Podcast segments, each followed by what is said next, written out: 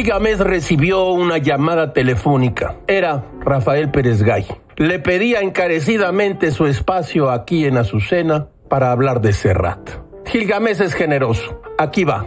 La moda es el sueño de que nada dura, la tradición, la idea de que perduramos en el tiempo. No sé quién ha escrito que la música es la primera condición para que la memoria sea memoria. Serrat inició su gira de despedida El vicio de cantar. Lo veo en entrevistas, lo oigo hablar y me persuado de que se puede envejecer bien. Serrat llega a los 78 años. Viéndolo, recordé que dedicado a Antonio Machado, poeta, apareció en 1969 y llegó a mi casa en el año de 1970 en una de las maletas que mi padre trajo de España. Serrat se había conseguido un socio inmejorable y compuesto con él una letra, Cantares. A ese texto que hablaba de la despedida de un poeta, lo acompañó una música que no dejó de sonar durante más de 50 años. Como millones de admiradores fatigué, diría Gamés, ese disco sin pausa y sin vergüenza hasta rayarlo. No creo serle infiel a la memoria si digo que lo mejor de ese tiempo fue mi disco de Serrat